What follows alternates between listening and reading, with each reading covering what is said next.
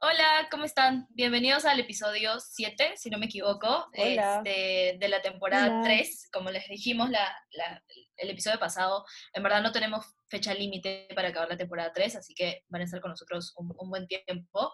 Eh, el día de hoy tenemos una invitada eh, especial que mm, la conocimos porque ella nos escuchó primero a nosotras en alguno de nuestros episodios e hizo una publicación en, en, una cuenta que ella tiene que se llama Comprometidos a Distancia, si no me equivoco. Sí. Muy bien, excelente.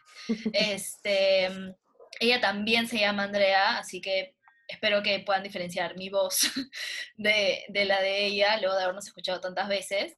Em, pero esta vez queríamos invitarla porque ya estamos llegando, entre comillas, al final de la cuarentena, estamos eh, empezando, o la gente ya está empezando, creo que a ponerse un poco ansiosa de todos estos match que se hicieron en Tinder, que se hicieron en Bumble, que se hicieron en Instagram o en donde sea, en, algún eh, lugar digital, ya pueden, en teoría, como convertirse en algo más real y ya se pueden ver este, no sé, caminando a un metro de distancia en el malecón, qué sé yo, ¿no? Entonces, em, queremos hablar un poco sobre, sobre esto porque Andrea lo tiene un poco más complicado porque ella está comprometida em, con Lars, que, que, es su pareja, em, y sobre todo en esta, en esta etapa de cuarentena, cuando tenemos las, las fronteras cerradas y todo lo demás. Así que, Andrea, bienvenida eh, al, podcast. Eh, no sé si, si nos quieres contar, o bueno, les quieres contar a, los chicos que nos están oyendo un poco más sobre ti y, sobre el Instagram que creaste, por qué lo creaste. Ya, hola, ¿qué tal? ¿Cómo están? Primero que nada, Andrea.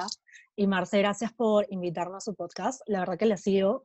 De hecho, las conocí recién este año. No sé exactamente, bueno, ya que me han comentado un poquito previo, de hecho me sorprendió que me invitaran porque se basa en temas de relaciones, en fin, un montón de cosas que engloban las parejas, ¿no?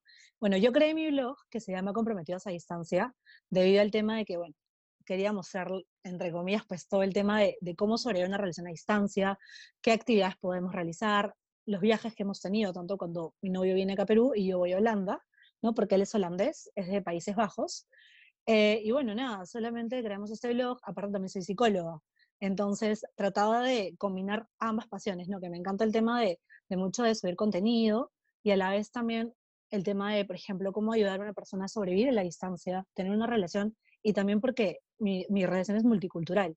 Estoy con alguien de otro país y no es nada, bueno, fácil por el tema de, de diferentes, por ejemplo, la es totalmente distinto a mí. Entonces, básicamente eso, ¿no? Pero sí, gracias.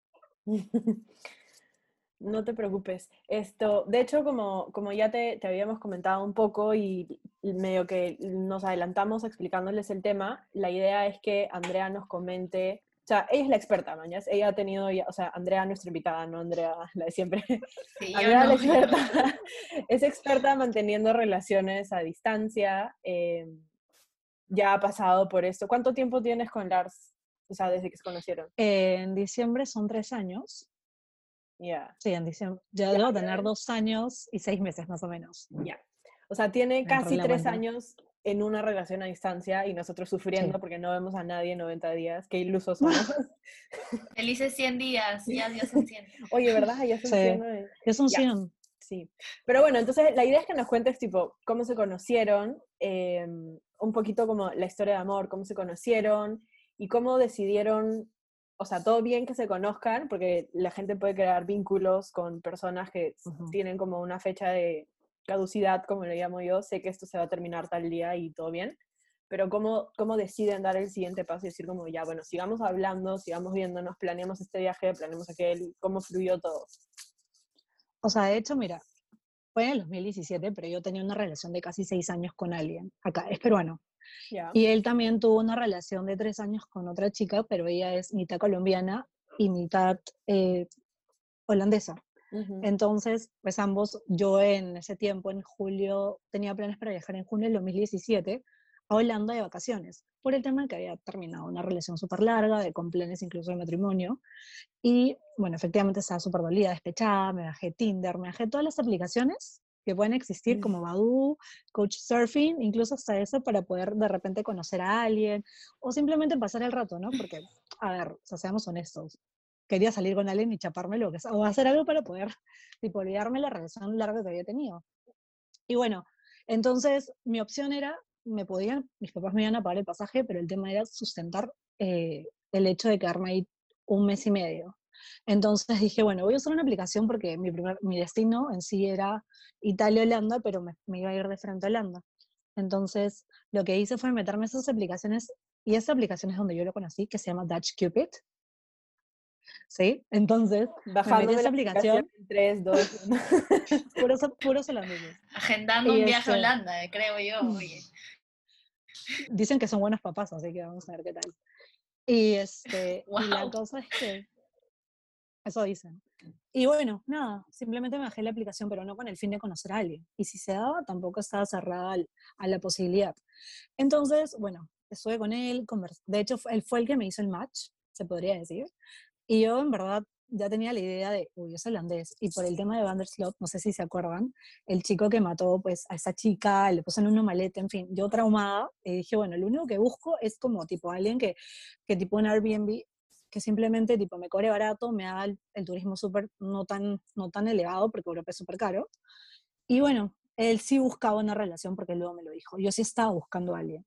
Uh -huh. Pero decía, bueno, pero yo no quería buscar a nadie. Y en realidad en ese momento ya estaba como que, estaba en Tinder, estaba en un montón de, de aplicativos y no quería, no quería estar con nadie.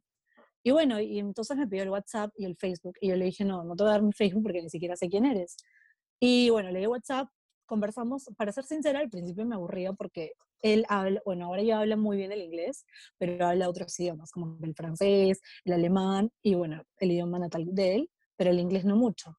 Y yo en verdad me aburría súper rápido y dije, oh, no, qué pereza hablar con alguien que no, o sea, ¿cómo voy a hablar con él? Porque ni siquiera habla español. Uh -huh. Hasta que bueno, es todo un día aburrida, una madrugada y son siete horas de diferencia. Entonces es como que mientras que acá era de noche y amanecía. Y él se estaba caminando al trabajo y me dijo, ¿te puedo llamar? Y yo le dije, ya. Y empezamos a hablar, sin mentirte, el primer, la primera vez, ocho horas. Y él ni siquiera trabajaba. O sea, estaba como que con, con la laptop. Y ya está, yo estaba, me pasé toda la madrugada hablando con él, literal. O sea, y al día siguiente tenía que ir a trabajar. O sea, no me bueno. importó nada y hablé con él. Y en realidad me pareció súper divertido y entretenido y que por lo menos tenía tema de conversación. Porque a veces pasa que ocho horas hablando con alguien como que te aburres. Uh -huh. Y bueno, y al final sí me gustó, pero nos dejamos de hablar como que un mes y medio más o menos. Y ya luego de la nada nuevamente volvimos a hablar. Y esto fue tan intenso que duró como que casi tres, cuatro meses así. Y ya prácticamente tipo me decía, amor, te quiero, te extraño, ya quiero verte. Y yo al principio dije, ay, qué intenso. O sea, ¿por qué tan rápido? ¿Por qué tan rápido si ni siquiera nos conocemos? Pero en verdad siento que yo ya lo veo por un parte más psicológico, como que me estaba limitando a conocer a alguien más porque ya había salido una relación que era muy dependiente emocional.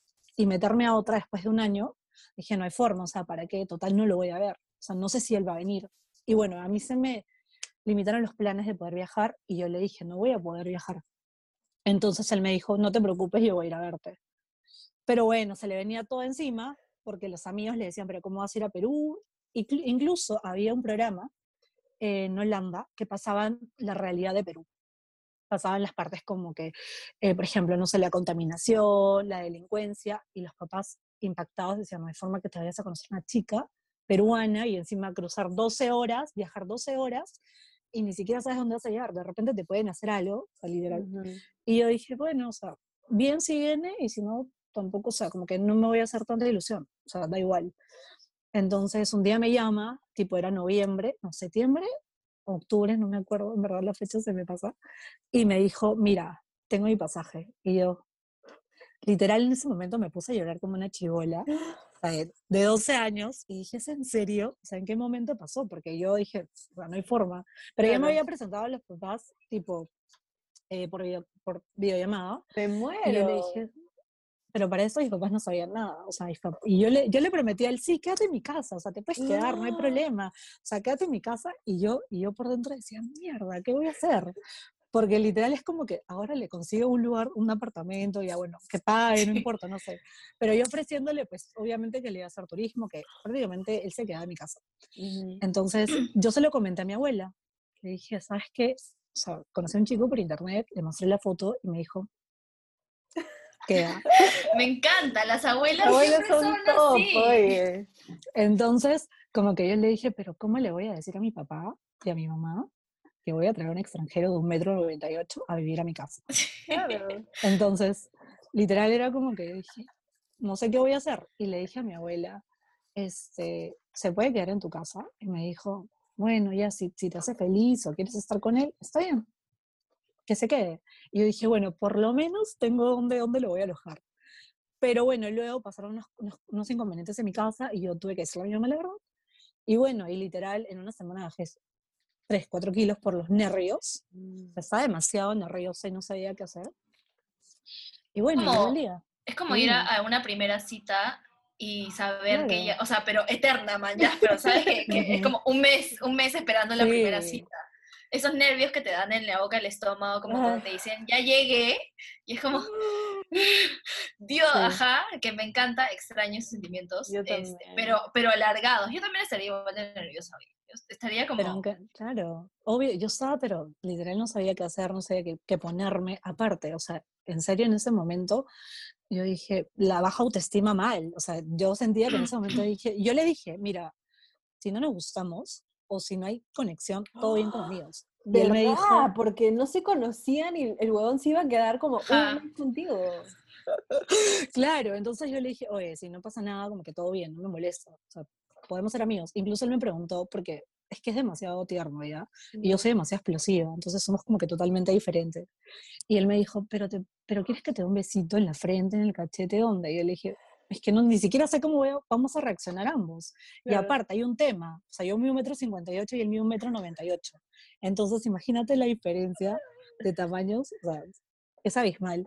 Ujú. Y bueno, y, y en realidad, o sea, yo toda soldada caída, fui con mis tres globos, tipo a recibirlo y sola, tuve que manejar, yo vivo en La Molina, Ya. manejar de La Molina hasta el aeropuerto, sola a las 5 de la mañana, al- perdón, a las 5 de la tarde, nerviosa, o sea, llegué súper como que cuatro horas, cuatro horas temprano, y él llegó, salió a las 9 de la noche. Entonces, me moría de nervios, porque no sabía cuál iba a ser la reacción, qué esperaba él o qué expectativas tenía.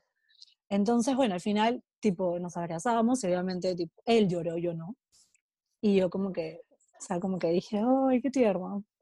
Y ya, No como que, no puedo, no puedo, no puedo. ¿Sabe español?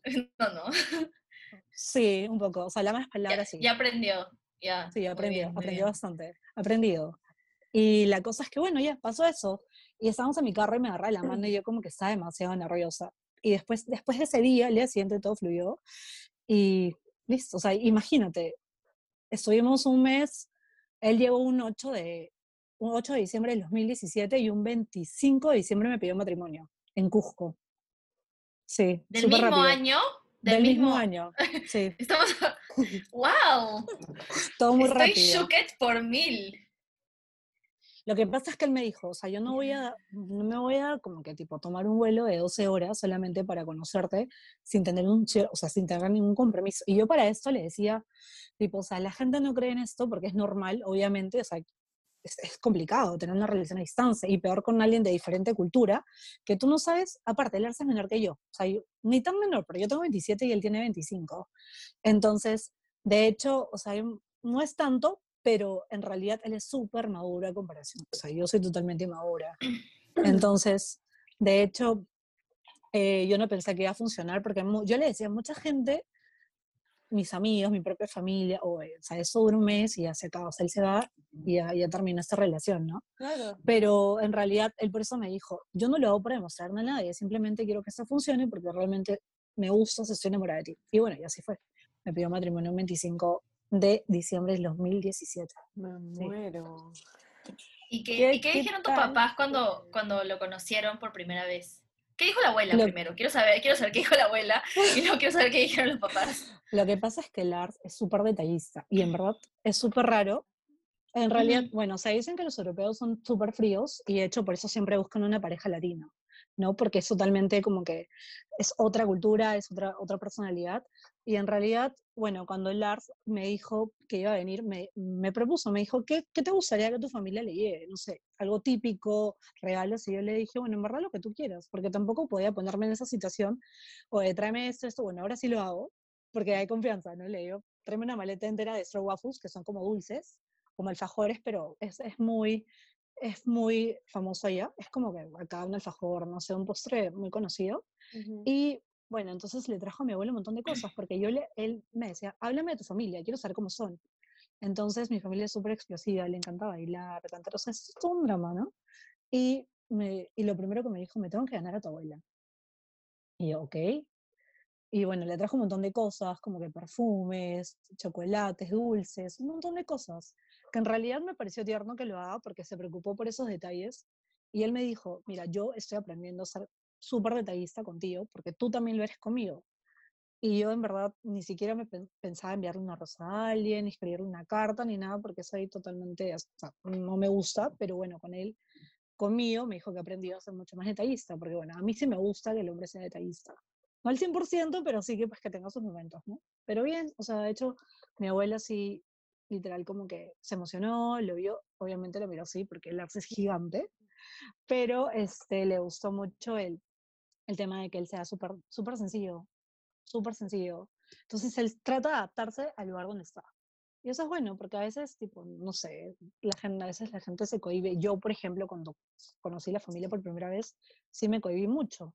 Pero luego me dieron confianza y ya, normal. No, voy a llorar, en verdad. O sea, hablas y es como que se me caen las lágrimas, pero ya.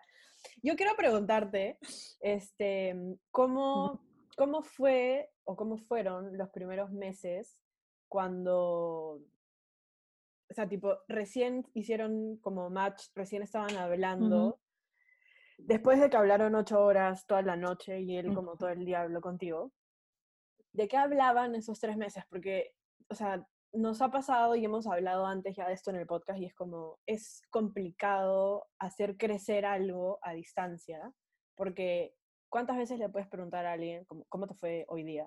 Y cuántas veces realmente la persona tiene algo que contarte, porque hay días en los que no pasa nada, y hay días en los que tu vida cambia a 180, pero hay días en los que literal fuiste a trabajar, regresaste y o sea, no pasó nada.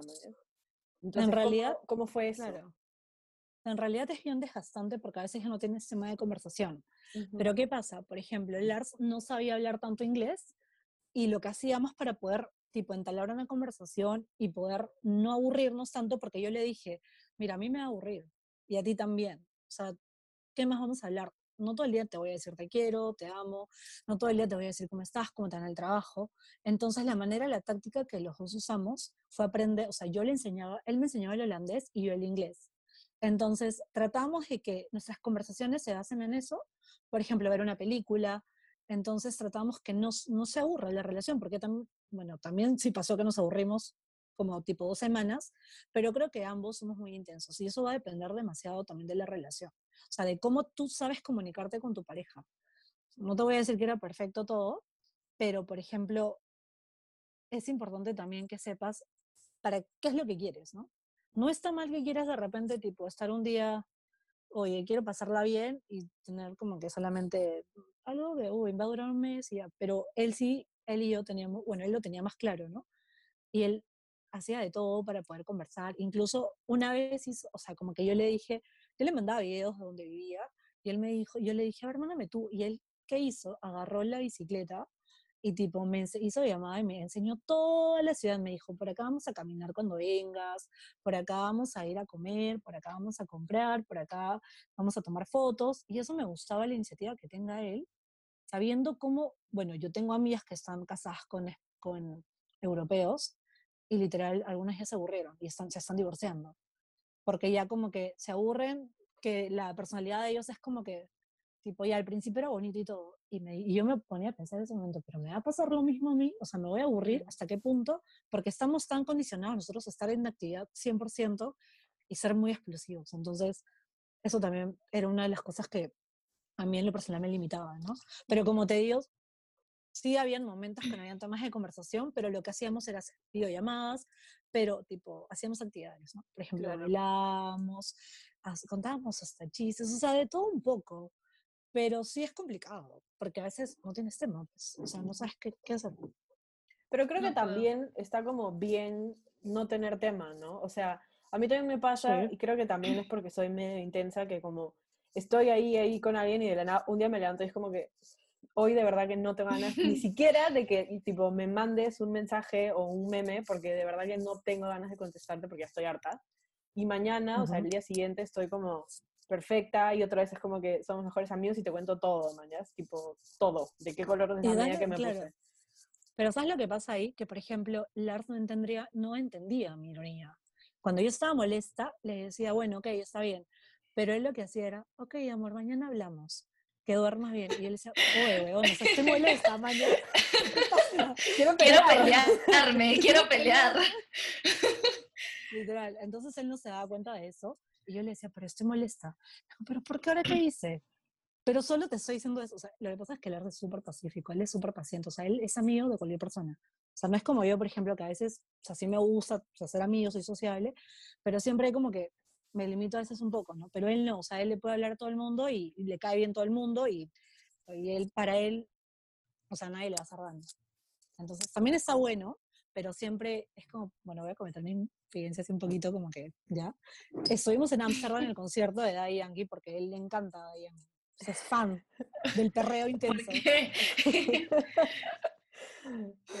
Entonces, tipo, yo estaba como que, obviamente estábamos ahí en, en, la zona, así todo bien, y se me meten, tipo, tú sabes que los, bueno, los holandeses son gigantes, de por eso son súper altos. Y vino una pareja de holandeses, literal se puso, al, o sea, delante mío sin pedirme permiso, como si, bueno, aparte yo soy chiquito, pero igual, tipo, no se esperaba que me dieran permiso, no, se pusieron encima mío y encima como que, tipo, te miraban como que mareado, mañana así, como que no sé, no sé, no lo sé. Y yo le dije a Lars, ¿puedes hacer algo? No sé, dile, oye, tipo, dile... Claro, defiende a tu mujer. Muévete. es tu mujer, muévete. Pero no, o sea, él me dijo, pero es que yo no me voy a pelear por algo. O sea, no te están haciendo nada. Bueno, yo lo veía totalmente distinto y él no. ¿Y qué es lo que pasó? Le dije, ¿sabes que voy a hacer un drama ahorita? Tipo, ya, me dice la que llamaba, literal a mis primos que estaban en el concierto, le dije, pueden venir porque en verdad me están molestando. Y lo dije en inglés, ¿no? Y no sé, para mi suerte vinieron dos mexicanos que, que literal parecían como que, no sé, o sea, estaban como que así bien intensos y se pusieron a mi costado, pero de la nada. ¿Y qué hicieron los chicos? Se morían de miedo. Obviamente pensaban que le íbamos a hacer algo, no sé, latinos, porque siempre tienen ese, o sea, como que esa imagen, ¿no?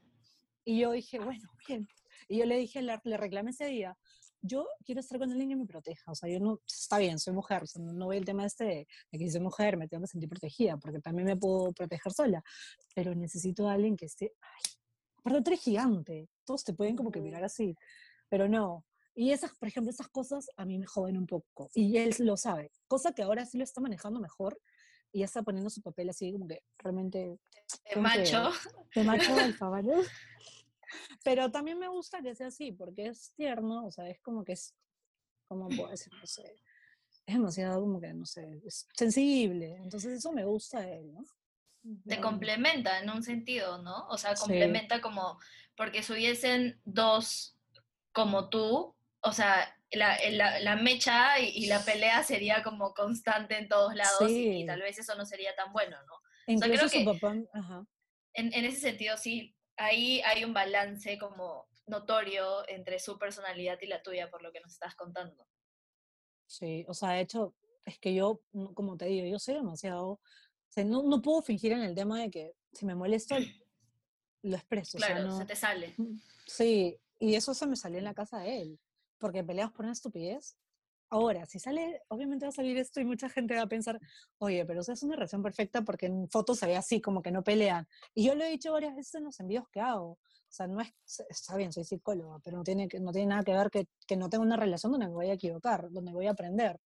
Tampoco digo que mi relación sea perfecta, o sea, hay problemas, o sea, hay cosas que no me gustan, tanto a Lars tampoco, pero siempre va como que ahí, ¿no? A la, o sea, nos complementamos porque él es súper tranquilo y yo soy más explosiva, pero bien, sí. ¿Y cómo, cómo han manejado, o sea, cómo manejaron durante este primer como que trimestre, por así decirlo, porque ustedes hicieron match, hablaron, él vino y un mes después ya te había pedido matrimonio y me imagino que después de eso él, él se fue como que a los días a, Holanda, regresó. Sí. ¿Cómo, ¿Cómo, manejaron, ¿Cómo manejaron o cómo se sintieron después de, o sea, porque las cosas han pasado tan rápido que a veces no tienes tiempo de procesar y tal vez recién cuando se va dices, wow, estoy comprometida, o sea, como que en qué momento pasó esto, de la nada no lo conocía, de la nada ya lo conoces. O sea, ¿cómo, cómo lidiaron ese cambio en la relación? Porque a mí sí me parece que hay un cambio cuando sales con alguien a cuando oficializas con alguien. Sí siento que hay como cierto cambio y me imagino que puede ser mucho más grande cuando ahora estás comprometido con alguien que has visto como físicamente o has interactuado físicamente solo un mes, ¿no? ¿Cambió su química o cambió más o menos la forma en la que ahora se comportaban o, o tú crees que se, se mantuvo igual? No, porque obviamente ya ve la realidad de cómo es, porque prácticamente convivía con él en mi casa. Entonces vio cómo realmente era, o sea, no vio la parte bonita que uno siempre ve en una relación, ¿no? Uy, que ella entiende todo, que es súper paciente. Y más fue cuando yo fui allá. O sea, ahí fui como que yo dije, bueno, las cosas cambiaron. Pero bueno, la, o sea, cuando él se fue, después que vino a Perú, sí me chocó un poco por el tema que ya me estaba acostumbrando a verlo a él, tipo tomando desayuno, cuando yo venía al trabajo almorzaba con él y todo, y él también como que la paciencia que me tenía para todo, o salía con él, porque ya te acostumbras, y peor que no lo he visto como seis meses. Y bueno, él también, o sea, tipo, los primeros días sí llorábamos, ambos, ¿no? Pero después, lo que pasa es que, ¿sabes qué es lo bueno? También el, el cambio horario, porque son siete horas de diferencia. Entonces, mientras que hablábamos, también sabíamos a dónde nos proyectábamos, ¿no? Por ejemplo, oye, ¿sabes que Andrea nos ponemos estas metas y tal, las cumplimos y tenemos horarios? Cuando sabemos qué días no podemos hablar, qué días sí podemos hablar, hacer videollamadas o hacer actividades. Entonces, eso de la organización nos ayudó a poder sobrellevar la relación.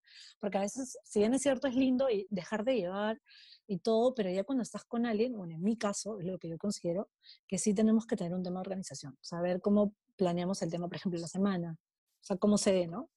No es que sea algo estructurado, pero tratamos de que podamos este, cada uno pues crecer en lo que, en lo que hace y, este, y tratar de llevar la relación. Sí fue duro. Y va a ser duro a todo el mundo que está en una relación a distancia, ¿no? Va a ser totalmente complicado, pero mucha comunicación y yo también pienso el, el tema de la escucha activa.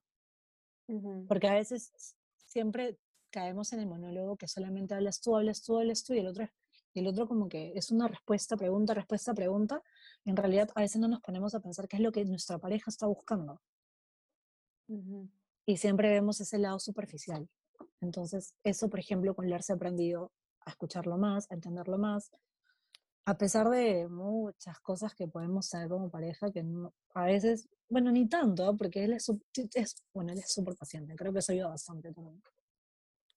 Es que claro, debe ser complicado porque igual cuando, o sea, nunca he estado comprometida, pero me imagino que cuando te comprometes con alguien, lo que, a lo que te proyectas es a pasar como el resto de tu vida con esa persona, o sea, cada vez estás más cerca de seguir siendo dos personas, como dos unidades, pero tener algo con una persona súper cercano, ¿entiendes?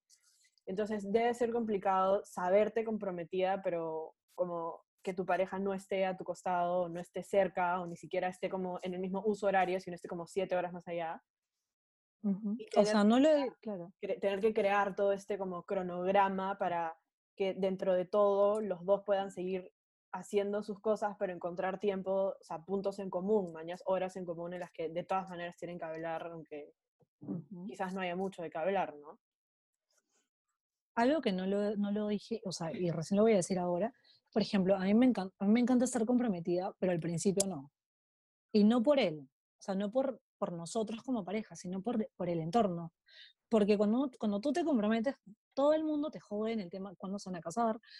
incluso una de mis mejores amigas perdón si es que lo escucha, me dijo, si te comprometes hoy, diciembre, espero que en enero, febrero ya te estés casando, porque no vas a esperar tres o dos años para que recién, pues, o sea, te tengas que casar, la familia, pero ¿cómo te vas a comprometer todavía? O sea, un montón de cosas que en realidad, tanto a mí como a Lar nos bajonearon, porque un tema, a ver, o sea, tú puedes hacer que tu pareja está en Perú y de repente, no sé, se pueden ir un a un cuarto metro cuadrado y son felices, pero en nuestro caso no, porque teníamos planes primero de establecernos como en lo profesional y luego ya tener, pues obviamente, ahora que él ya tiene una casa, ¿no? Propia, o sea, ya todas cosas propias de él, y yo tener hacer todo ese proceso, porque no es fácil, como de repente en Estados Unidos haces la visa K1, pero en Holanda es como que te piden muchos más requisitos y aparte, el tema de la profesión, o sea, no es que vas y ya, o sea, trabajas como psicóloga, sino que tienes que pasar por una maestría, luego tener B2 en, en el idioma, que el holandés no es nada fácil, es súper complejo.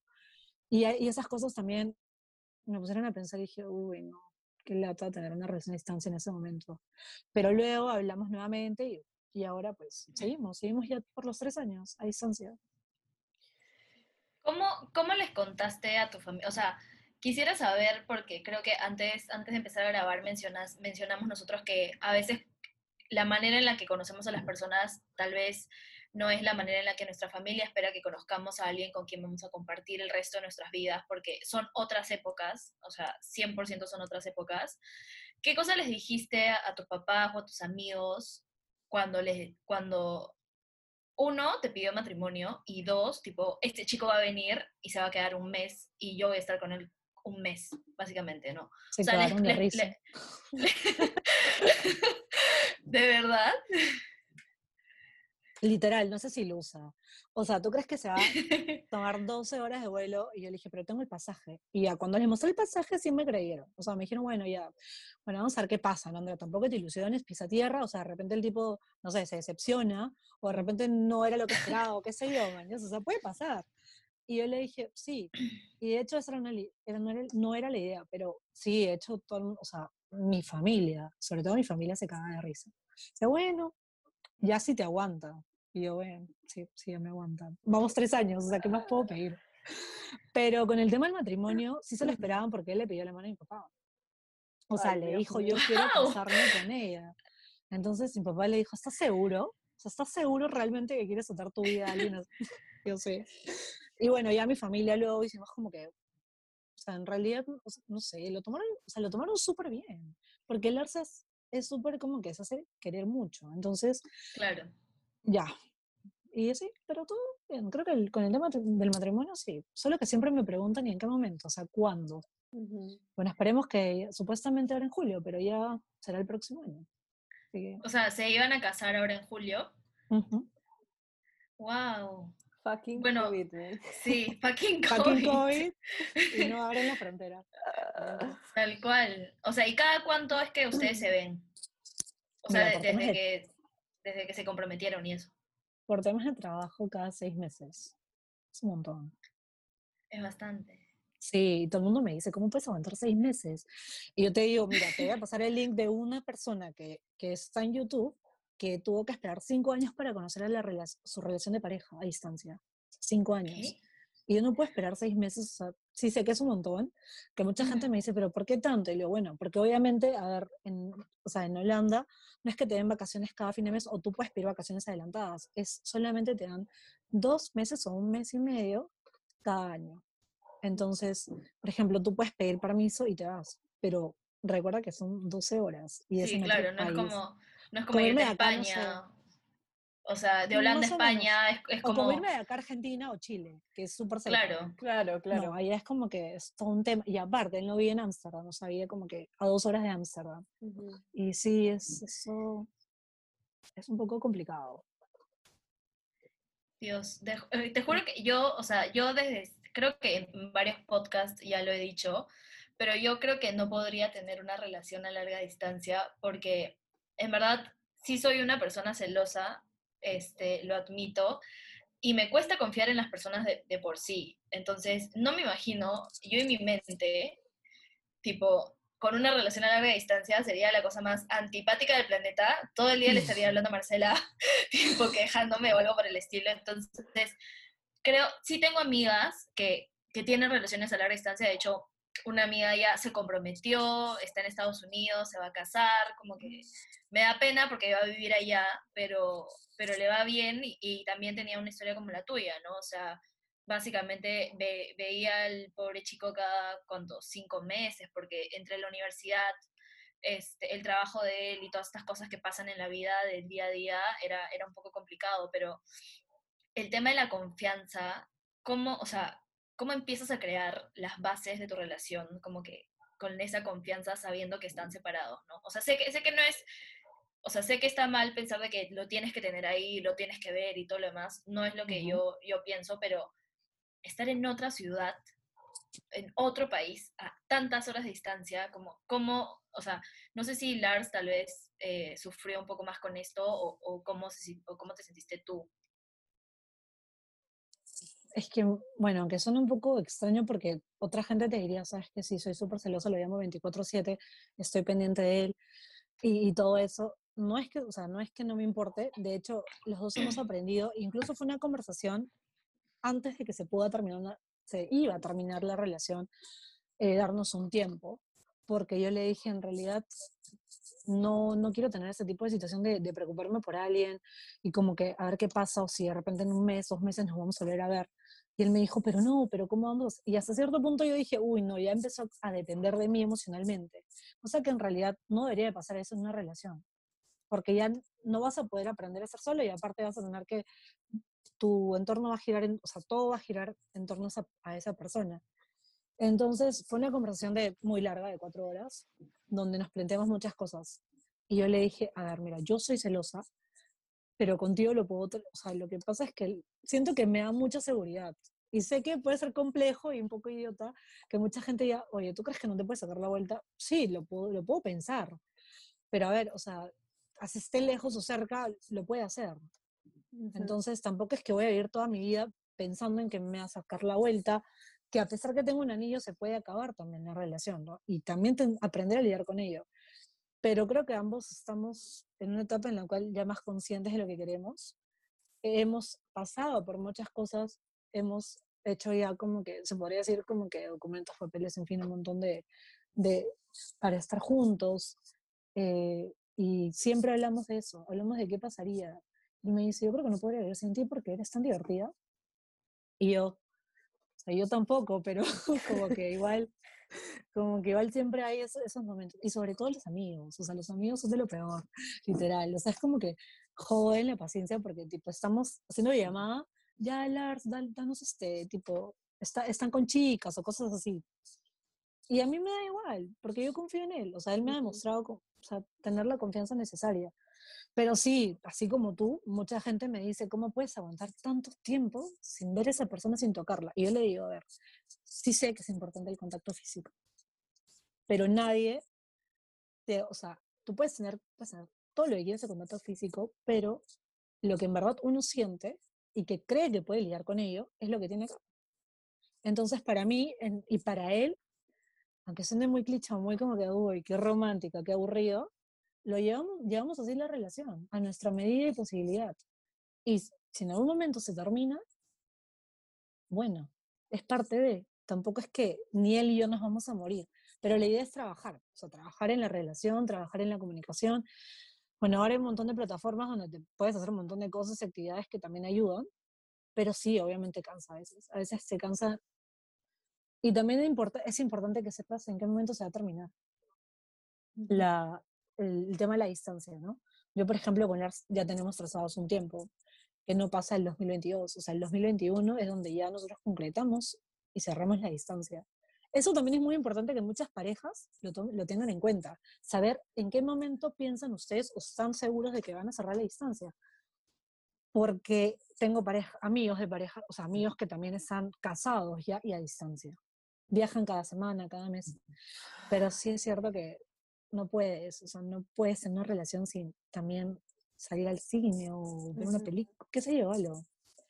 Pero bueno, trato de llegarlo, ¿no? Me parece cool eso de tener como una fecha, este, una fecha de vencimiento para la distancia, porque creo que también eso te motiva a decir como, ya, bueno, o sea, es como un poco lo que nos pasa ahora con la cuarentena, ¿no? Que nos mienten todos los días, no importa, pero como sabes que va a acabar en 15 días y es como, ya, bueno, tipo, cinco días más, si lo logro, no sé qué, y después dicen como que, ah, un mes más, ya, bueno, no importa, ya lo hice 15 días, como lo puedo hacer un mes. Pero sí me parece cool eh, eso de tener como el deadline. Yo quiero saber qué pasó cuando conociste a los papás de él. Uy, todo un tema. ¿Cómo te fue? Que cuando lo cuento, todo el mundo se ríe, bueno, no, sé, les parece chistoso. Eh, bueno, yo estuvimos un tiempo en Italia porque tengo familia allá. Y de hecho la idea era, porque los papás le dijeron, yo queremos conocer a Andrea porque va a ser futura esposa, o sea, ser la persona con la que vas a compartir tu vida. Y yo dije, bueno, todo bien. De hecho, estaba nerviosa, ni, siquiera sabía qué me iba a poner, cómo iban a reaccionar ellos. Lo que sí sé es que son súper sencillos, o sea, no es que tipo, bueno, en todo, el, en todo el mundo hay racismo y todo lo que quieras, pero yo también, ese era un miedo. Yo le dije, ¿y si tus papás piensan que no sé, que soy demasiado latina para ti? O que de repente no soy dorado, o qué sé yo. Me dijo, no, o sea, yo dije, ya te han visto por cámara. De hecho, si ellos saben que soy feliz, ellos también van a ser felices.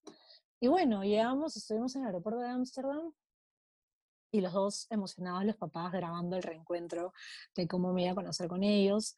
Literal me miraron y le dijeron a Lars, uy, es chiquita, es bien pequeñita, o sea, como que era súper chiquita. Y yo le, yo le dije, bueno, y lo saludé, de hecho me abrazaron con una fuerza, pero ¿sabes qué es lo que pasa? Que yo llegué, tipo, en la madrugada, casi súper de noche, y eran dos horas, íbamos a llegar a las 12 que ibas, yo pasé mi cumpleaños allá. Entonces llegamos a las 12 y yo dije, uy, como todo está oscuro, y recién estaba comenzando verano, porque allá en verano oscurece a las 10 y media o 11 y media. Entonces todavía esa, esa hora sí había luz, pero ya cuando llegábamos ya no había tanta luz. Y bueno, eh, lo que hicieron fue, yo veía como que, no sé, lo sentía súper raro. ¿Y qué hicieron? Me taparon los ojos. Y yo dije, uy, no, me van a matar, literal, me van a hacer algo. O sea, acá me va a pasar algo y esta familia va a traficar conmigo. No sé por qué, te juro. Yo, yo tenía esa, esa como que, no sé, fue raro. Y era porque obviamente me tenían preparado una sorpresa. Pusieron la bandera de Perú también, no como bienvenida. Y literal, Tierno. y literal, a- allá como que ya le habían dicho todos los vecinos, llega la novia de mi hijo desde Perú. Y yo, ¿es en serio? Escúchame, O sea, no. podían pelearse, terminar, nada. O sea, Porque ya estaba la presión. peruana iba a llegar a Perú. me ¿Qué fecha y qué día? Porque obviamente vieron la bandera de Perú afuera de la casa y le preguntaron, ¿a quién se debe? Y es porque ya sabían que la novia iba, a llegar, ¿no? Holanda. Entonces yo la que- cuadra, me muero, me muero. Sí. Vomito de los nervios. Tal cual. Al menos no sabía, ¿no? O sea, Y yo le dije, ¿es en serio? ¿Por qué tanto? O sea, ni que fuera, uy, no sé. Pero al final, eh, bueno, me sorprendieron, súper amables conmigo, me preguntaron qué tal. Obviamente yo me llevé todo, bueno, Lars ama la Inca Cola, entonces me llevé un montón de Inca Colas, como 10 botellas, Guaraná también, o sea, un montón de productos peruanos para que ellos puedan conocer un poco de, de, nuestro, bueno, de nuestros productos, comida dulces, ¿no? Mm, Porque yo no iba a cocinar, porque soy malísima cocinando. Entonces, este, felices, felices, contentos, pero hay algo muy, muy horrible que sí me pasó, porque el papá es, o sea, los holandeses tienen un humor rosa. En realidad yo nunca los entiendo, pero a ellos les parece gracioso. ¿Qué significa eso? ¿Como que muy, muy pavo así? O... Aparte de eso, es como que ellos, ellos hacen muchos chistes con el tema de- del sexo. Ya. Sí, y era como que, ok. Pero bueno, eso no, me hizo un, no me hizo un chiste acerca de eso, pero sí con la ex de él. Entonces, ahí yo me quería morir, o sea, literal, me quería morir porque era como que me dijo, este, yo, me estaban mostrando la casa, ¿no? Mira, acá está la, la sala, el jardín, y- en fin.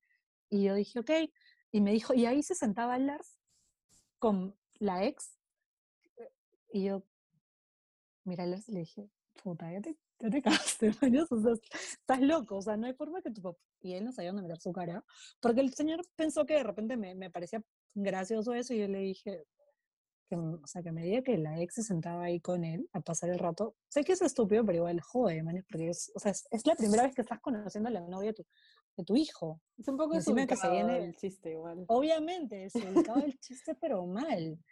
Y yo lo que hice fue, obviamente, meterle pues toda el- la presión al Lars y le dije, en verdad, estoy demasiado incómoda que tu mamá me haya dicho eso. Y es la primera vez que me conoce mi hija, pero es que él pensó que era un chiste, pero en verdad no lo quería hacer. Y luego el papá pidiéndome disculpas, ¿no? Y me Me dijo, muero. Andrea, en verdad, Me encanta, me creo encanta. que el, el chiste fue solamente para hacerme el payaso, pero no lo quise decir, perdón. Y ahí, a raíz de ese, de ese día, como que conocieron mi carácter, ¿no? Ujú. típica latina pesada. Y es normal, o sea. Pero bien, solo fue eso, sí me incomodó, pero después lo máximo. O sea, de hecho, cuando me despedí de ellos, sí lloré un montón. O sea, bueno, ambos lloramos un montón, el papá, la mamá, y la mamá me dijo, eres como una hija más para mí. Yo, lo máximo, porque como es la única, la única mujer, solamente están los dos, el hermano de Lars y el papá, y como que. Pero bueno, sí, o sea, lo máximo, ¿no? me, me llevo súper bien con ellos. Qué tierno. En verdad sí, me parece demasiado cool. O sea, siento que es como irreal todo lo que, lo que has vivido. O sea, como Mm. que dentro de todo has tenido buena suerte. O sea, como buena suerte al encontrar a alguien así y que la familia sea de esa manera, porque de todas maneras tienen que haber historias de personas que han conocido a alguien y tal vez la familia no aceptó, ¿no? O, o qué sé yo, y es, y es, y es algo súper importante de todas maneras, o sea, por más de que la, tu pareja tal vez diga como no, no importa, igual siempre vas a como pensar en, en por qué no me está aceptando la familia o qué sé yo. Yo, yo sí considero que has tenido suerte y en verdad estoy como cuando escucho estas historias da esperanza. Te Pero, O sea, tampoco es que sea tan perfecto. De hecho, hay, bueno, conozco muchas amigas que han sido muy, muy, muy, o sea, han sido, la familia de los novios han sido demasiado racistas con ellas. De hecho, tengo un, o sea, voy a, bueno, no, no tiene redes sociales, pero igual lo voy a contar como una infianza porque ya, ya está. Eh, lo que pasa es que ya tienen como que una festividad donde la mayoría de chicos se pintan de color negrito. Mm. No lo voy a pronunciar porque tengo amigas que, que viven allá y me van a decir, oye, qué guachafa está para pronunciar el, porque no sé la pronunciación muy bien. Y me dijo, eh, nos contó que la suegra, o sea, la, la mamá de su esposo, le dijo, no pintes a tu hija de negro porque ella de por sí es negra. O sea, literal. Y es como que ella se quedó, es tu nieta, idiota, o sea, es tu nieta, ¿me? O sea, ¿cómo puedes hablarle así? Y obviamente ella quiere regresar a Perú, ya no soporta más el tema de estar allá. Es, es que es así, a veces, por eso te digo, muchos, tienes suerte, porque hay muchos que son, se dejan llevar mucho por los papás y siempre el lema es como que si quieres vivir, vivir en Holanda, vive lejos de los, de los, de los, de los ceros. Bueno, como en todo un país, creo. Pero sí, lo más lejos. Qué fuerte, oye. Jamás como jamás hubiera pensado que, o sea, sí es como verdad esto de que te casas y no solamente te casas con él, sino te casas con toda la familia, pero chill, gente, como dejen vivir a las otras personas y dejen que sean felices. Sí, pero... sí tal cual. O sea, eh, me, no me sorprende, la verdad.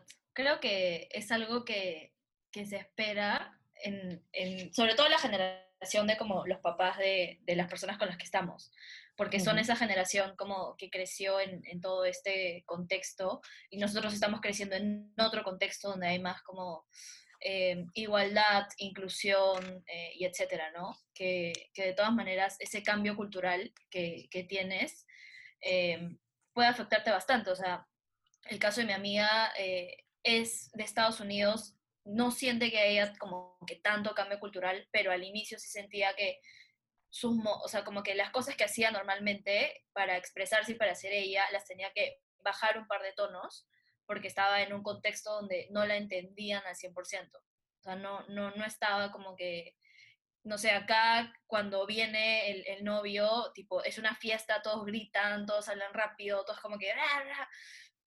Pero allá es distinto. Allá la, la fiesta empieza 8 de la noche y acaba 1 de la mañana. Y es como que bro, yo me voy a dormir a las 5 cuando estoy en Perú y acá es como 1 de la mañana. Toda ebria. Claro, toda ebria y, y, y sí siento que, que este, o sea, que puedes un poquito como que cambiar tu manera de ser cuando te encuentras en un contexto así, ¿no? Tan, tan como ajeno a, a, lo que estás acostumbrado, que, que es todo este cambio cultural. Qué fuerte. Pero, ¿sabes qué cosa me parece cool de lo, de lo que dices, Andrea, como la del podcast? Que, o sea, a mí también me ha pasado que cuando he estado en, en otros países o, o sea, me siento más cómoda saliendo con extranjeros estando acá que estando en el extranjero, evidentemente.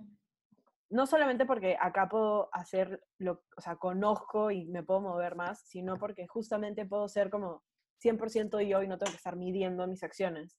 Pero me parece curioso que como nos sintamos un poco limitadas con eso, porque al final de cuentas, o sea, ¿cómo enamoras a otra persona si no eres 100% tú? Eso quiere decir que esas cosas que no estás haciendo, al final de cuentas, como no mueven la aguja, O sea, el huevón no se enamoró de ti en una discoteca a las 3 de la mañana porque a esa hora ya estaban durmiendo.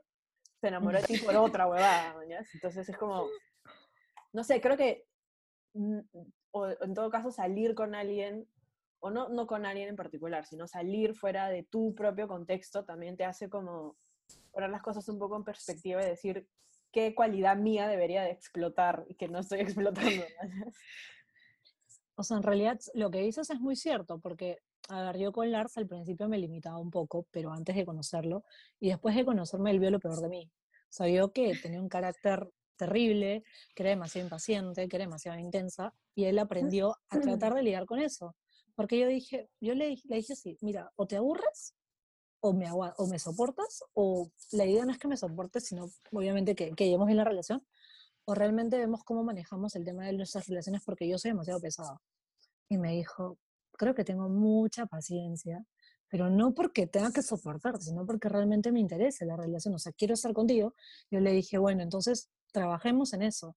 Y de hecho, todos los días es un, es un, trabajo constante.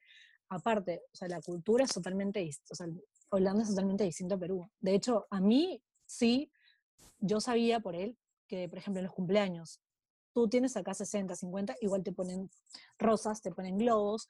Allá no, o sea, las, las fiestas estas que con el pastel te cantan Happy Birthday es hasta, hasta los 12 años. Y después solamente están sentados en rondita tomando un shot de café, quesitos, o sea, como que cositas así.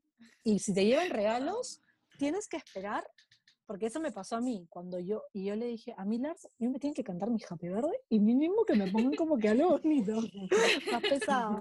Y literal le dijo eso, Andrea dice que le preparemos un postre que le cumplimos su yo, pero no, no quiero que se lo digas Claro, no digas Andrea dice, es como, oye, hay que hacer Hay que comprarle esto, Andrea. Hay que comprarle esto, claro. Y literal, yo como que dije, su, papá me van a odiar porque era demasiado mandona. Pero no, al final, de hecho, la mami se portó con, con una tarta de manzana, que no, no, soy fan, pero tampoco es que iba a, pedir, o sea, tampoco iba a pedir mucho, ¿no? Dije, uy, lo máximo porque tuvo el detalle. Y bueno, llegaron toda la familia de ellos, o sea, yo me sentía como que demasiado minion y todos eran unos avatar, gigante todos, y ya toda la familia, familia, y me daban regalos, y tipo, cada regalo que te daban tenías que abrirlo para que todos lo vean y tenías que sorprenderte, porque esa es la tradición. Que habla, Como baby shower. Exacto. Hay odio me eso. Muero, me muero. Y literal, yo le, yo le dije, ¿es en serio que tengo cara y todo? Me dijo, sí, y si no te gusta, igual cambia de cara, no importa. Y yo, ya está bien. tipo, y ellos bueno, voy a sonar demasiado superficial, pero por ejemplo, allá no te, o sea, a mí sí me preguntaron, porque yo era la, porque no era la mesa, ¿qué me gustaría que me regalen? Y obviamente no iba a pedir, sí, regálame una, una gift card o algo, no. Dije, lo que ellos quieran. Y allá te regalan pues cosas de 3 euros, 4 euros, que son 12 soles, 10 soles, que te pueden regalar un jabón, te pueden regalar un shampoo, te pueden regalar cosas así como que tú, tú en lo personal como que dices, bueno, ya, está bien, ¿no? Y allá sí, son súper básicos. O sea, no es que te regalen el regalo. O sea, lo que tienen y lo que quieren dar, listo. Y, y eso sí, siempre dan tarjetas para todo, para cumpleaños, baby shower, matrimonio, para todos son tarjetas. O sea, todo. Me encanta. Qué, qué raro todo, Alucina, porque yo odio abrir regalos, o sea, frente a las personas, es que mi cara me delata, yo no controlo mis expresiones faciales. Yo, no controlo. Entonces, si algo no me gusta, según yo, en mi cabeza, como estoy poniendo cara de wow, qué lindo, pero mi cara es de vómito. y no lo puedo controlar. Hasta un momento yo dije, ¿por qué me regalan tantas cosas? No sé, tipo, me regalan shampoo, me regalan, tipo, unas cosas, es una marca Ritual, Ritual Cosmetics que te regala todo que tenga que ver con aseo personal. Y dije, pensaban que no me baño, qué sé yo, ¿por qué me regalan tantas cosas? Y yo, mi cara era como que, yo sí, gracias, o sea, como que en inglés, ¿no? claro. Pero bueno, igual lo máximo, porque de hecho, igual me sentía en un mundo porque todos hablaban en holandés o en inglés y yo estaba como que qué digo, pero ya después pasó una semanita y ya yo misma era. Con los vecinos, hasta con los vecinos hablaba. Entonces, todo, sí. O sea, igual creo que está en el detalle que, que hayan cambiado como ese, esa tradición que tienen ellos de tomar shots de café y, hasta, y quesitos, hacerte un postre, creo que en verdad todo, creo que todo, tanto tú como Lars y, el entorno, porque creo que también el entorno influye bastante en lo trabajoso que, o sea, en el trabajo y, en cuanto pones en la relación. Creo que todos están en, como que en el mismo tren, de queremos que nuestros hijos sean felices, queremos que estén como que cómodos, estén como que sanos y todo lo demás y también le ponen ese esfuerzo, ¿no? Eh, que me parece, me parece demasiado chévere y, y, me parece que en verdad eres como de las pocas personas que conozco que nos cuenta que trabaja así en su relación. O Alucina. Sea, como, de verdad. De verdad, porque tengo, lo- o sea, tengo, tengo amigas que, que tienen relaciones, pero no, no siento que, que como se esfuercen para como construir o, o avanzar o qué sé yo de, de una, de una misma manera, sino es como que están, man, ya se están, están y están. Pero escucharte sí, sí me hace sentir de que en verdad estar en una relación y sobre todo a distancia implica compromiso, querer, como que tener las ganas de querer hacerlo. Entonces, estoy como sorprendidísima. La verdad, no, no había escuchado ese tipo de cosas hace tiempo. O sea, sí, eso es todo un trabajo. Pero mucha gente dice, pero ¿por qué lo tienes tan mecanizado? ¿Por qué no te dejas llevar? Sí me dejo, me dejo llevar cuando, cuando ambos queremos y de hecho a veces hay momentos que, por ejemplo, han habido temporadas en las cuales hemos, no hemos hablado en la semana, por lo menos una vez a la semana, pero por temas laborales, por temas entendibles. Y si ha pasado todo ese tiempo, tratamos de hacer otras cosas para poder seguir constantes en la relación.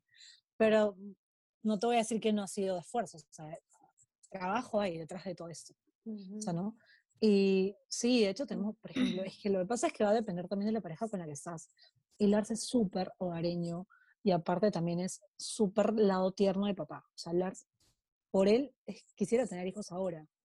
Por mi parte, yo todavía como que digo, vamos bien, poco a poco, ¿no? Despacito, o sea, no, no, no, tan, no, tan, no tan rápido, porque obviamente todavía, bueno, estamos jóvenes, pero igual, de hecho, sí hay planes de algún día.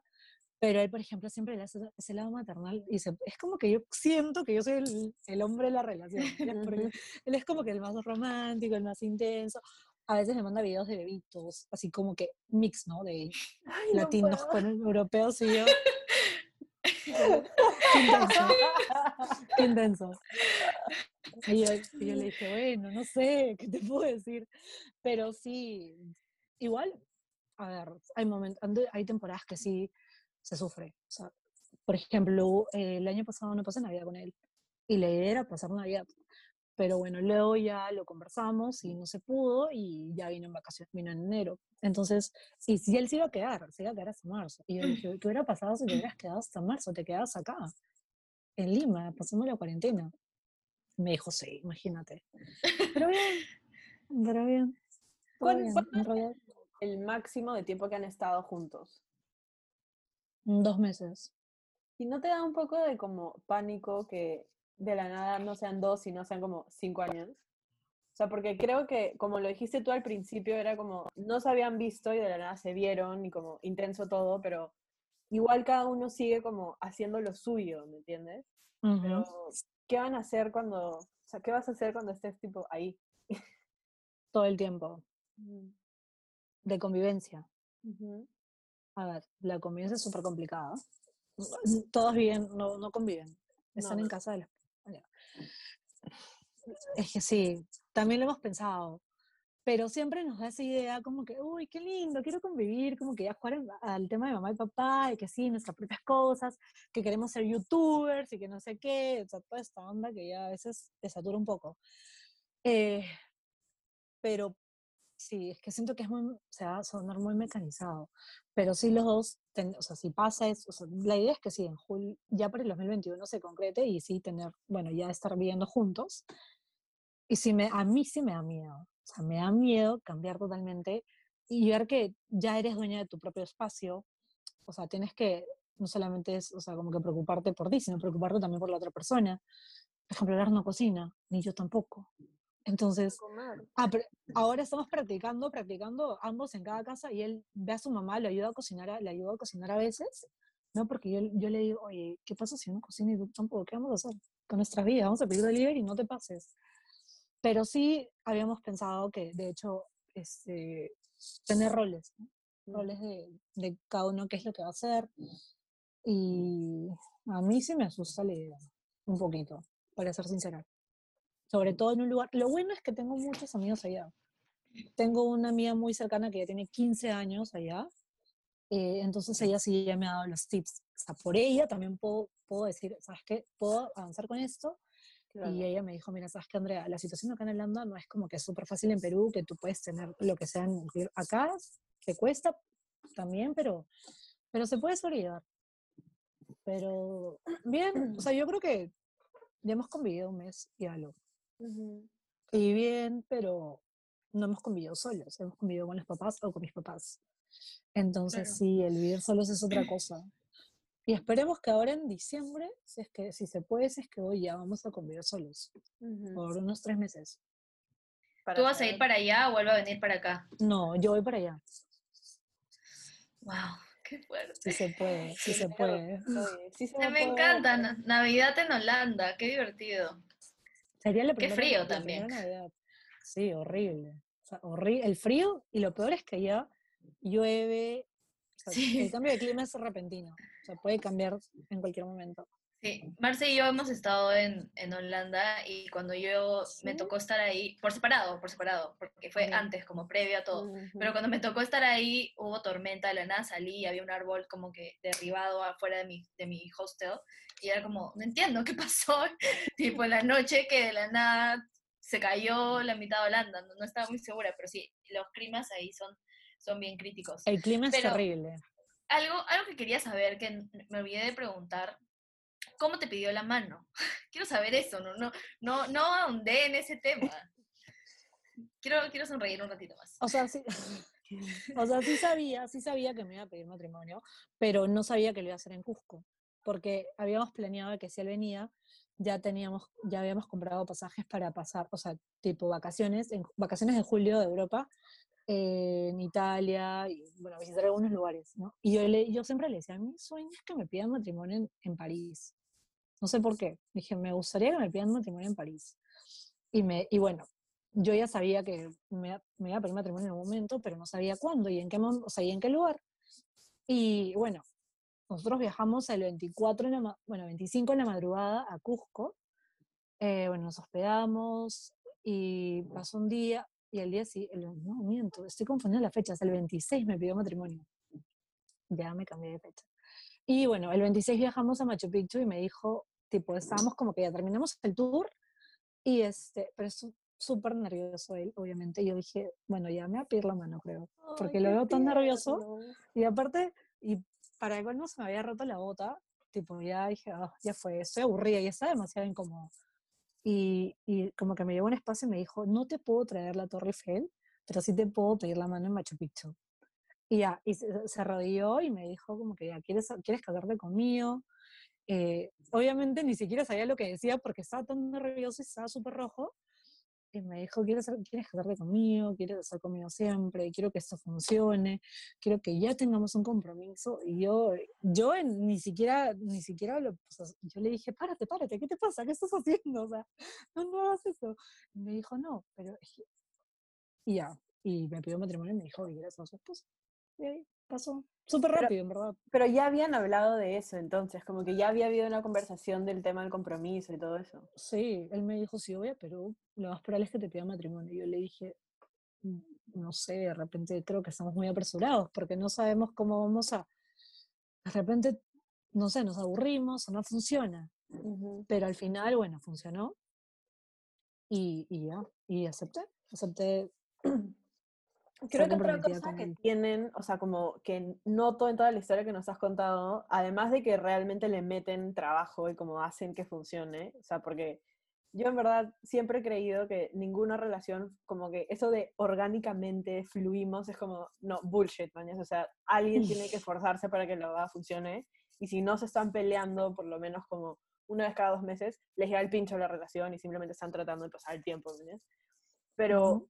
Además de todo este trabajo que le meten, mm, como siento que hay demasiada comunicación, porque la única forma de que como que hasta aprovechen el momento que no están juntos para planear la vida juntos es porque ya hablaron de que van a tener una vida juntos. Entonces, desde el principio creo que, de hecho nos has dicho que él tenía más, más en claro las cosas, pero creo que lo tuvieron tan en claro siempre que simplemente es como, ahí sí, literal, orgánicamente les provoca trabajar para llegar a la meta que se plantea. ¿entiendes?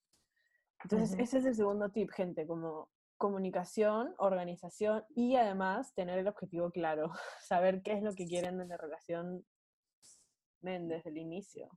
Qué fuerte. Y ponerse su fecha límite para ya como fusionar sus vidas y decidir vivir en un lugar, ya sea en Europa o sea en Perú.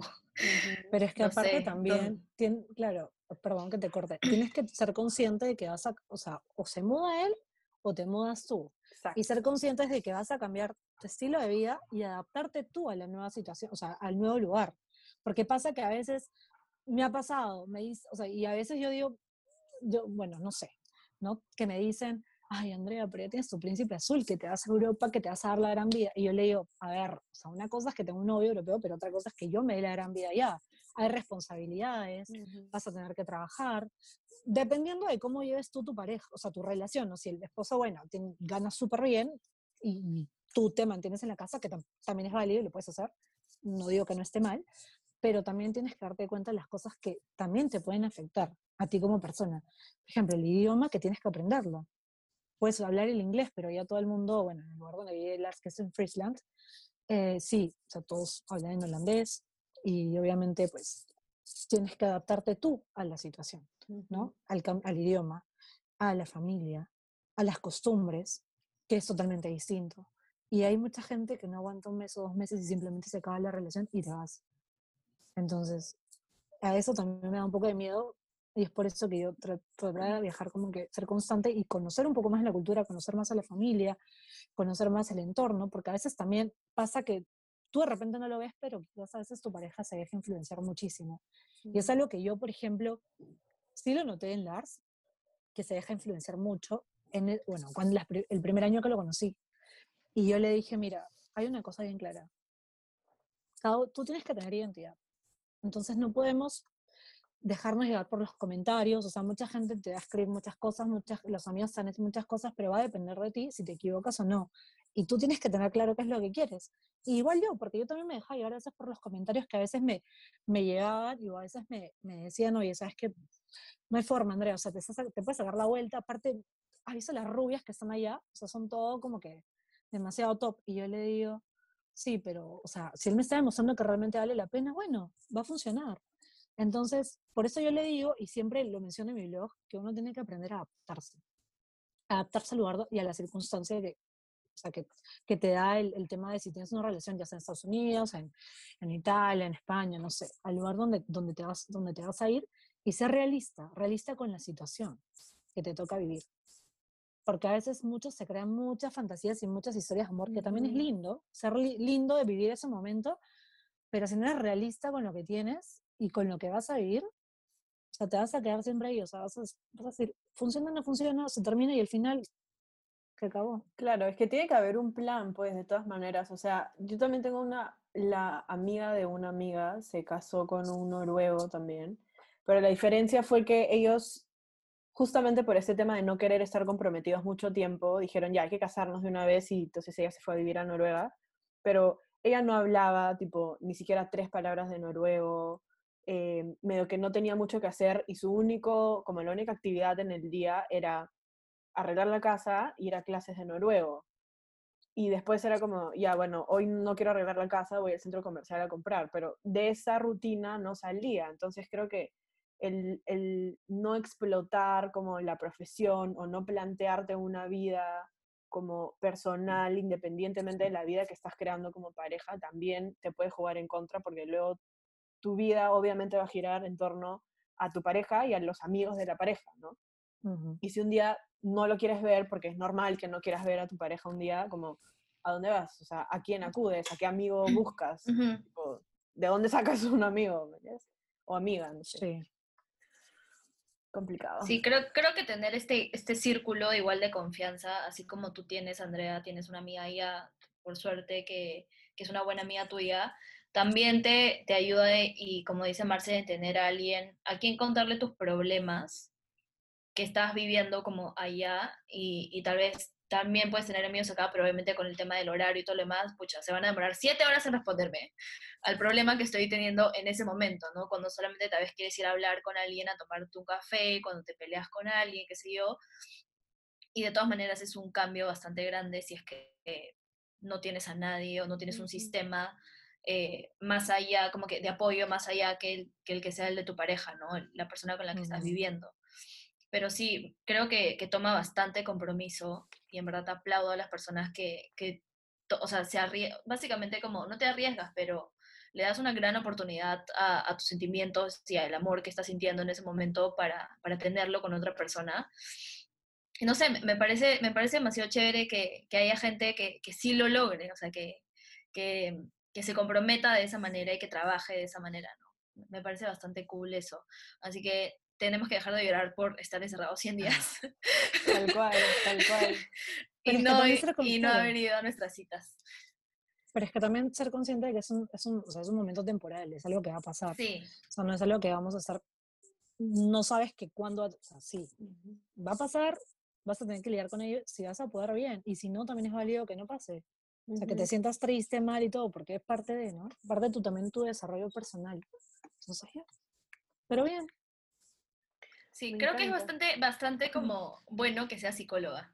Sí. creo, que creo que, escúchame, creo, creo, que es como bastante, bastante bueno porque, porque creo que muchas veces lo que pasa es que estamos en una relación o estamos entrando a una relación o qué sé yo, y al menos por mi experiencia personal, eh, las cosas siempre han sido bastante pasajeras y, como que no han, no han tenido como mucha duración. Entonces, creo que siempre está, o sea, al menos yo estoy a la espera de que algo pase o, o de, que otra, o de que llegue otra persona, pero como que no, no tiene esta, esta duración que, que puede tener una relación a largo plazo, ¿no? Em, creo que eso es algo que también por lo mismo que, que, vivimos acá, o sea, en, en, el podcast hemos mencionado antes de que yo suelo salir con más peruanos que Marce, Marce suele salir con más extranjeros, eh, tenemos como esta distracción, por así decirlo, o cuando teníamos la vida normal, de, sí, o sea, sales con alguien en Bumble si es peruano, pero esta persona también tiene un círculo de amigos acá con los cuales puede tener otras chicas con las cuales salir, o yo tengo otro círculo de amigos con los cuales yo puedo tener otros chicos con quienes salir, entonces nunca te tomas el tiempo de comprometerte con algo, ¿no? Es como que todo siempre como pasa, pasa, pasa, pasa, pasa. Y, y sí, o sea, creo que tenemos que, que, acostumbrarnos más a no tal vez huir de, de ciertas situaciones o, o, como arriesgarnos un poquito a, a intentar eh, construir algo, algo más, más profundidad. ¿Qué es lo que hago yo? Y por eso salgo con extranjeros, o sea, como terapia aparte, pero literalmente a mí me sirve un montón saber que esta, este vínculo que estoy formando con una persona tiene fecha de vencimiento y esta vaina como de dos, dos, semanas no va a pasar. O sea, ¿qué tanto me puede romper el corazón en dos semanas? ¿Qué tanto me puede enganchar con alguien en dos semanas? Pero puede pasar que me enganche finalmente, eventualmente con alguien y se conviertan en tres años como tú. Pero pero lo que pasa es que mucha gente se crea tantas expectativas También. y en realidad no deberíamos tampoco crearnos expectativas porque al final no sabemos qué es lo que va a pasar. Entonces, también eso le pasa a mucha gente que no sabe, no sabe en qué momento va a funcionar, quiere amar, pero no puede porque le da miedo, se limita. Entonces, yo sí considero que en, en ese momento como que ya déjate llevar, sí, pero ser realista contigo. ¿Hasta qué posibilidades puede, puedes uno dar? ¿No? Porque mucha gente, pero yo le voy a entregar todo. Pero ¿qué pasa si tu pareja no? O sea, no, o sea, no es el 100%. Y ahí vamos al tema de que, uy, ya estoy dependiendo, ya se vuelve tóxica la relación, ahora, pero ¿cómo le termino? Es difícil porque ya me acostumbré a que me llame, ya me acostumbré a tener relaciones, ya me acostumbré a tantas cosas de esa persona que solamente se me va a hacer complicado terminar y comenzar de nuevo. Justo ayer, hace un rato, estaba, antes de comenzar, estaba conversando con una amiga que terminó una relación de siete años y me dijo, a mí, yo no terminé con él porque me da miedo empezar desde cero, empezar de nuevo, que a alguien le guste comenzar todo el proceso de enamoramiento. Yo le digo, pero si no lo haces, al final, el día que te cases con esta persona no te va a durar ni un mes, o sea, acaba ni punto. Entonces, por eso siempre hay que tener en cuenta eso, realista con lo, con, lo que somos, ¿no? ¿Qué es lo que estás buscando ahora? Que no está mal tampoco que quieras buscar solamente pasarlo bien, porque es válido, pero también tienes que ser consciente de que, a ver, voy al tema del ghosting. No sé si saben, escuchan el tema del ghosting. Sí, tenemos un episodio sobre eso. sí, sí. Cherry, cherry. Entonces, por eso les digo, no hagas daño tampoco, ¿no? Y yo soy consciente que sí lo he hecho un par de veces. Y pasa que Todos, te creo. también. Todos. Sí. Entonces, sé consciente de lo que quieres, de lo que quieres proyectar, pero para que tú te sientas bien. Entonces, ah, va a funcionar, va a funcionar, pero todo tiene un proceso. Entonces, Creo que deseando mucho la psicología, más que Me encanta. Entonces, ha, sido un podcast con terapia. E- Eventual, eventualmente funcionará tal cual. Este, Marce, ¿algo, algo que quieras decir? Pero nada, en verdad ha sido súper lindo. Creo que como hemos, o sea, la historia en general de amor ha sido súper tierna, súper linda. Me queda clarísimo que, tipo, hay que meterle un culo de chamba a lo que sea que quieras. Tipo, nada va a pasar así porque tiene que pasar, sino hay, hay alguien atrás moviendo el tema. Y nada, en verdad, deseo que sean súper felices, que tengan todos los hijos que quieran tener. Yo también. Sí, de hecho, gracias a las dos. eh, como ya les dije, recién las conozco este año y me parece increíble que estén haciendo este proyecto. De hecho, el podcast es algo que ya se está moviendo mucho y usemos este tipo de plataformas porque hay un montón de gente que de repente está pasando por esa situación de que no sabe cómo lidiar o, le- o tiene mucha vergüenza el tema de usar de repente un aplicativo, obviamente con la precaución del caso, ¿no? A veces nos dejamos llevar muchísimo y no vemos hasta qué límite podemos, podemos tener eh, en ese tipo de relaciones.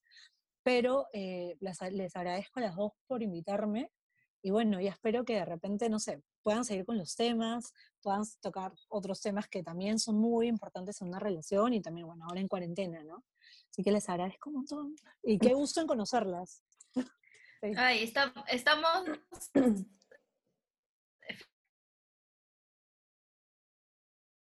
Eh, creo. Sí, me colgué. Me colgué, sí, me colgué, estaba hablando y se, y se quedaron, este, y se quedaron colgadas. Sí. Me sale, su conexión a internet es inestable. Perdón, gente, esto pasa cuando grabas, tipo, en, en tu casa. Lo lamento. Literal. Este, sí, tal cual. Pero nada, en verdad, a mí también me ha encantado. Creo que la gente que escuche este episodio, ya sea que esté en una relación a larga distancia, esté saliendo con alguien ahorita que todavía no ve, eh, o esté conversando, o simplemente no esté en una relación, creo que algo que nos llevamos, como dijo Marce, es que si de verdad queremos algo, tenemos que, que meterle bastante como trabajo y, y esforzarnos y comunicarnos y escuchar a las otras personas, ¿no?